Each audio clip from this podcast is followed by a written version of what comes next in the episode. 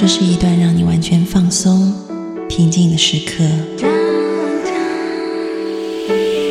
这是一个让你感受温暖、自在的原地。在当下，在这里，你可以真诚的面对自己。我是你的心灵守护者，我是安安老师。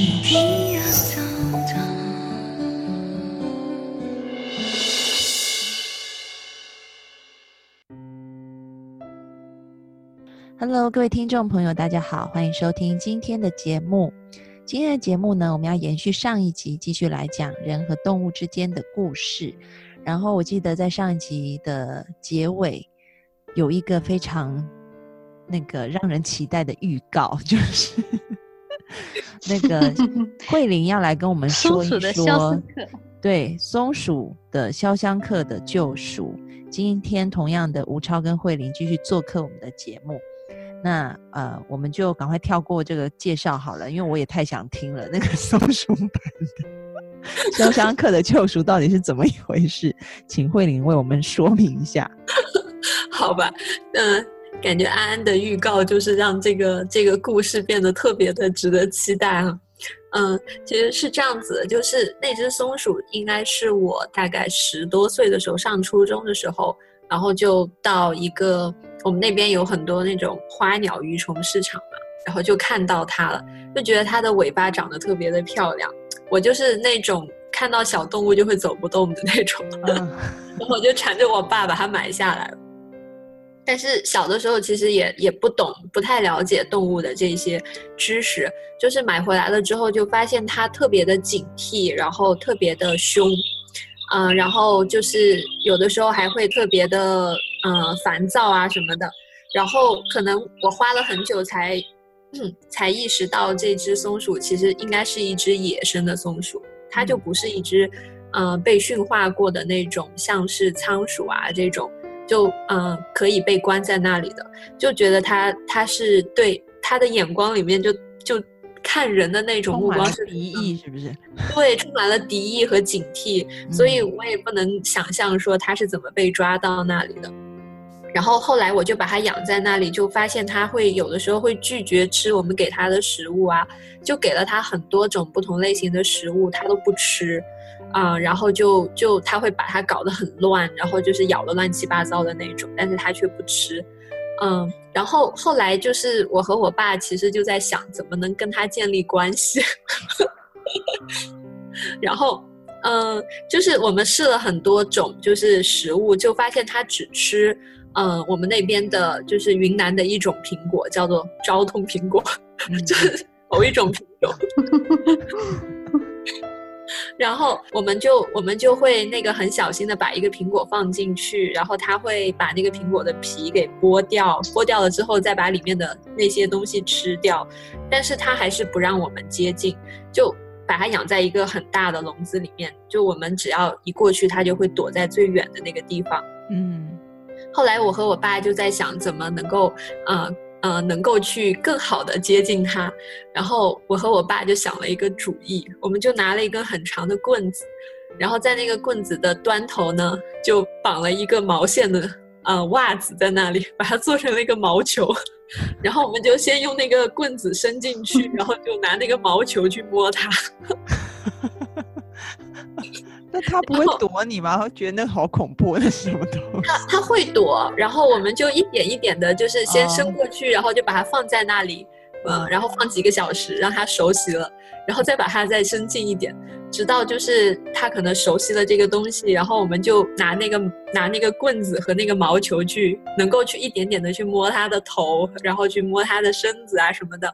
后来我感觉它好像就有点享受这个我们给它做的按摩，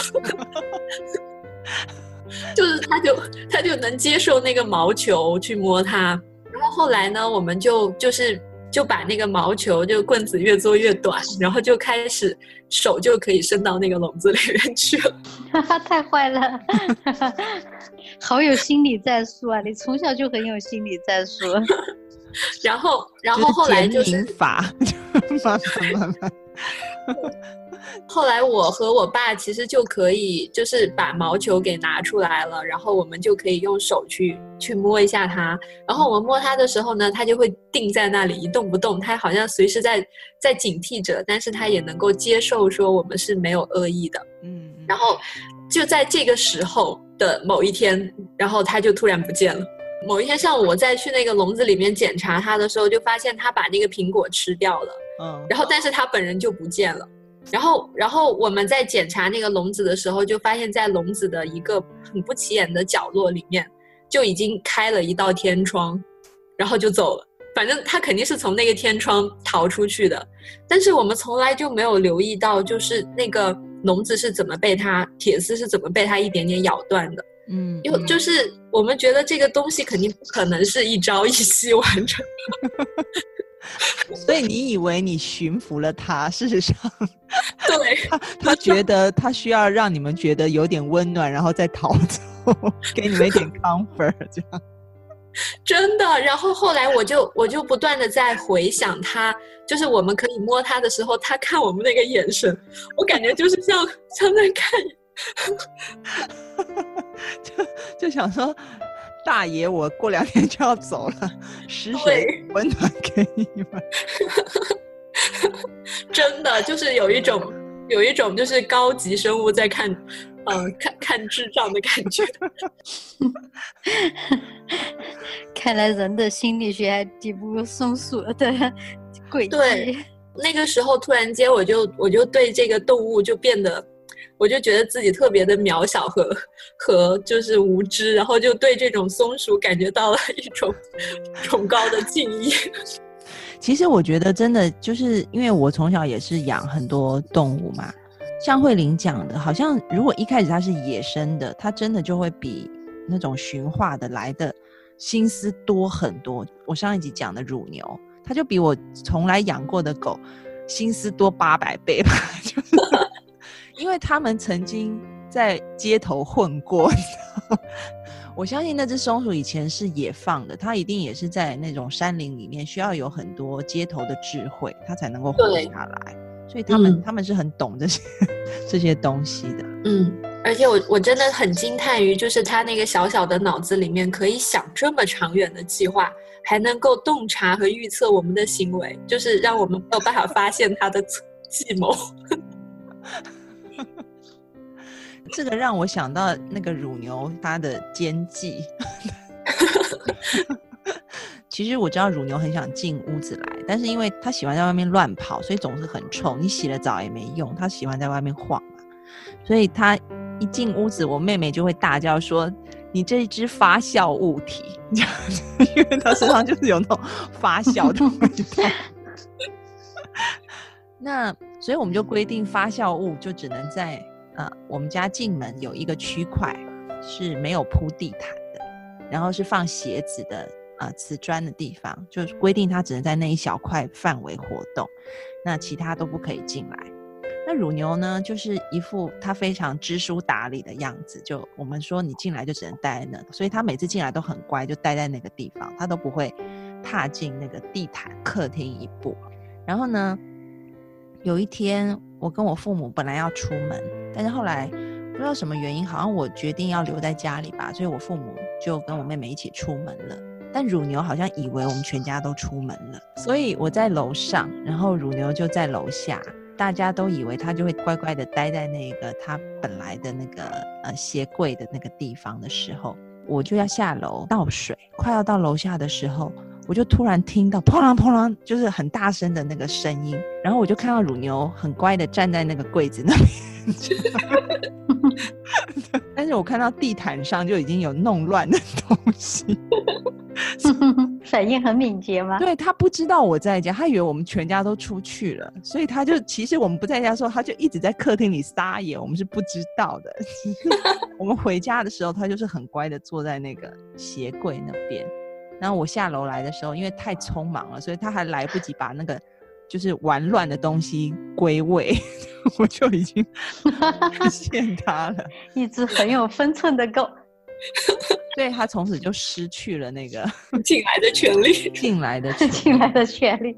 然后我我家的上一只狗弟弟也是，弟弟非常喜欢偷吃。它虽然是一只狗，但是它的跳跃能力不输猫类，它就是可以跳得非常高。所以我们家一开始那个菜都是放在餐桌上，后来就搬到柜子上。后来发现柜子它也上得去，就只好放在冰箱的上面。就不知道它怎么能够这样。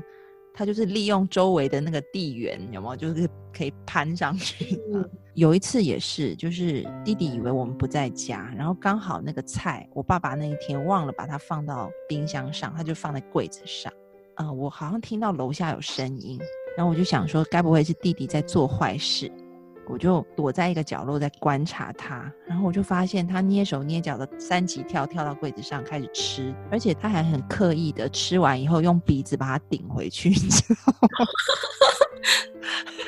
好像一副没吃过的样子。动物这种会出原状。弟弟也是流浪狗，我觉得就是这种曾经在外头混过的这种耍心机的能力是很高的。如果像阿蒙，他是一开始就没有在外 面活过，他就会比较单纯。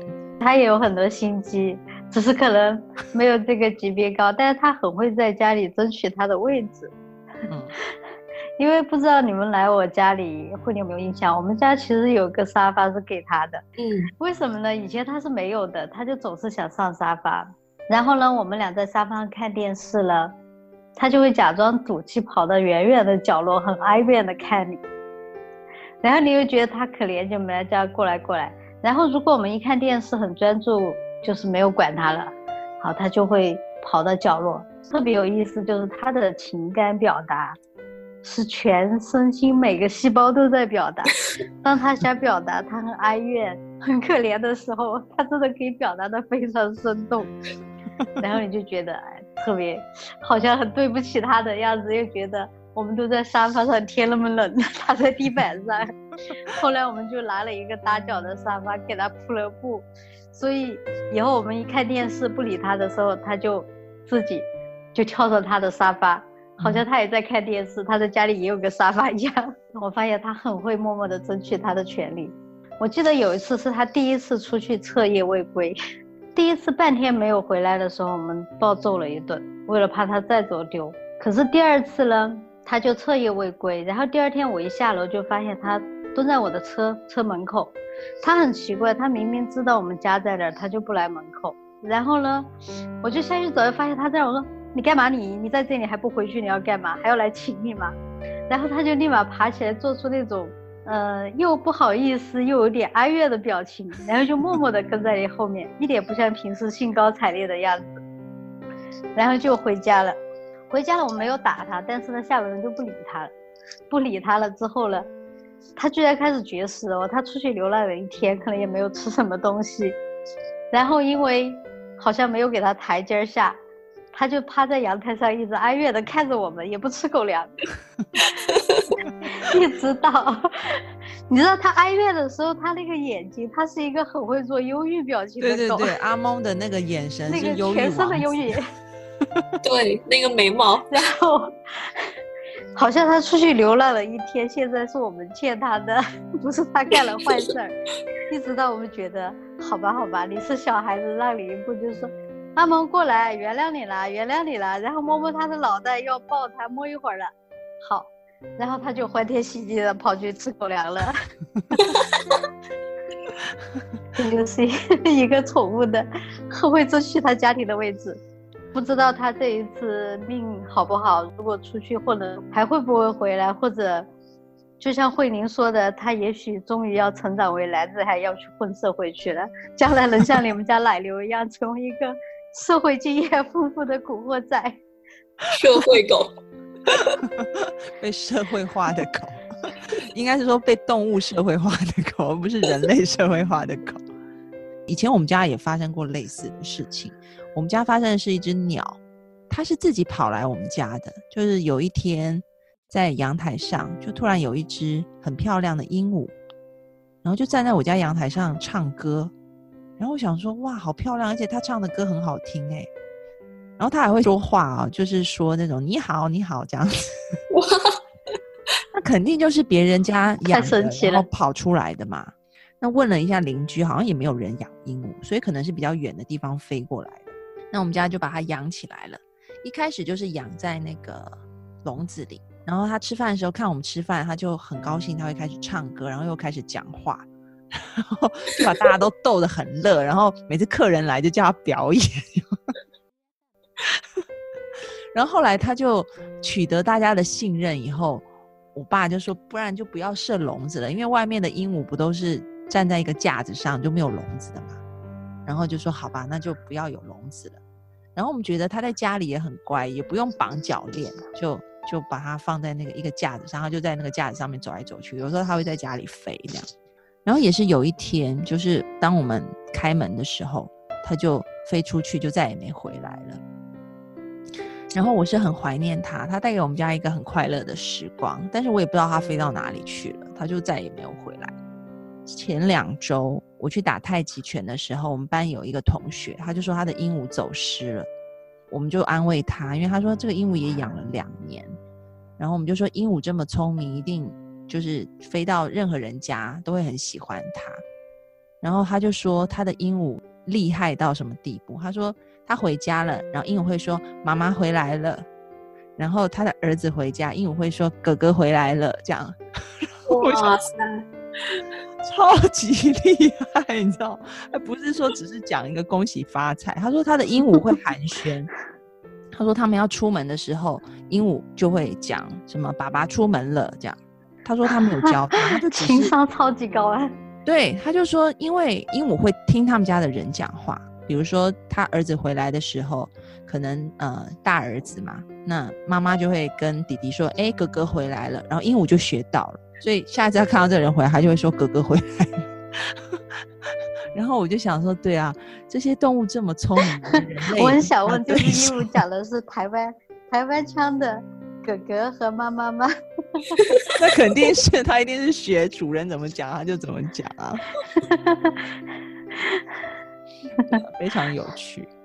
想想到这个动物的沟通，我们都会觉得动物好像听不懂我们说话。对，人的语言很复杂，我们其实也听不懂他们说话什么。但是刚才会说人话的鹦鹉是特例啊，那是神鸟。对，但我发现其实好像他们很多时候都能懂，就是他们好像是通过情绪来沟通的。就虽然有时候你跟他说什么他不知道，但是其实他是能很好的感觉到你的情绪的，所以他会靠这个来判断。啊，甚至他的表达也是，他不用语言，他也不叫。但是他就会让你感觉到他是这样的，所以我觉得这种沟通其实还蛮高级的，因为我们人有时候可能啊换了很多语言或者怎么样，对方都不能了解你，我们也很难了解对方。嗯，其实动物真的是靠一种，呃，吴超说情绪，我倒觉得它是能够去感应周围的一种所谓能量的变化。我为什么这么说？可能这个例子之前也有在节目讲。有一次我去上催眠课，然后那一天我就在早上，他是早上九点的课，结果我停车，嗯的时候不小心后退的时候撞到了就另外一个方向的车，所以那一天我就是在处理呃我跟那个被我撞到的车子的事情，我就没有去上催眠课。那一直处理到差不多下午五五点多才把这事情处理好。我就在课堂前大概半个小时要结束前，我就跑到那个课堂里面去，还是去听了一下。然后刚好那个结束前半个小时，老师讲的是今天晚上回去要做的回家作业要怎么做。那呃，在那个里面他就教了一个非常简洁的催眠的方式啊，他就是说，你先找出来你。想要达到的一个目标，然后呢，在你想象这个目标的时候，呃，你脑中出现什么样子的视觉的画面，然后还有你的身体做了什么样的一个，在这个画面里，你的身体做了什么样的姿势，那你就透过头脑想象一遍，这样就好了啊。然后我那时候就。因为我那一整天就是处理这事情，心情不是很愉悦嘛，我就说好，那我的目标是我想要很开心、很快乐。然后接下来我头脑里出现的一个画面就是，哎，我发现我像一个卧佛一样，就是躺在森林的草地上，好像小时候我们看那个童话故事，然后旁边有小鹿斑比呀，还有那种熊啊，就是 很可爱的动物围绕着我，然后头上蝴蝶停着，就是动物跟我相处的很温馨，趴在我脚边或趴在我身上，然后就很快乐的画面。不是我刻意想象，是我当我说我想要快乐的时候，好像脑里就很自然浮现。然后我就做了一个类似嗯像睡美人的姿势这样子。好，那今天的作业就做完了，所以我就回家。因为我的车子其实也有点受损，所以我就开到我们家附近的一个修车厂去。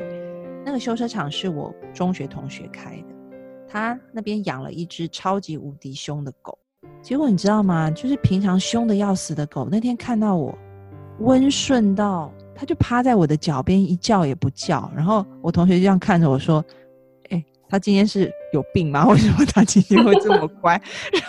有病。”然后因为我们还有一个同学是兽医，住附近，他就说：“要不要打电话给某某某啊？他是不是生病了？为什么他今天都没有叫？好奇怪哦！”这样我就觉得很好玩。然后我同学的女儿放学了。就回家，所以我就蹲下来跟他女儿讲话，因为他女儿还很小啊，才幼稚园还是小学一年级。我蹲下来的时候，那个狗竟然就趴在我的背上，哎，它本来是蹲在我脚边，它就趴在我背上。然后那个小女孩还说：“妈妈，你看呐，啊，阿姨的背都黑掉了，因为那个狗很脏，它就趴在我背上，很乖这样子。”我没有告诉我同学说我刚上了催眠课，我就想说第二天我再来实验好了。然后第二天我去拿我的车子的时候，那个狗就又回复以往凶巴巴的对我咧开了嘴那边叫，很凶很凶。所以你会发现动物马上可以感应到我们身上有一些变化。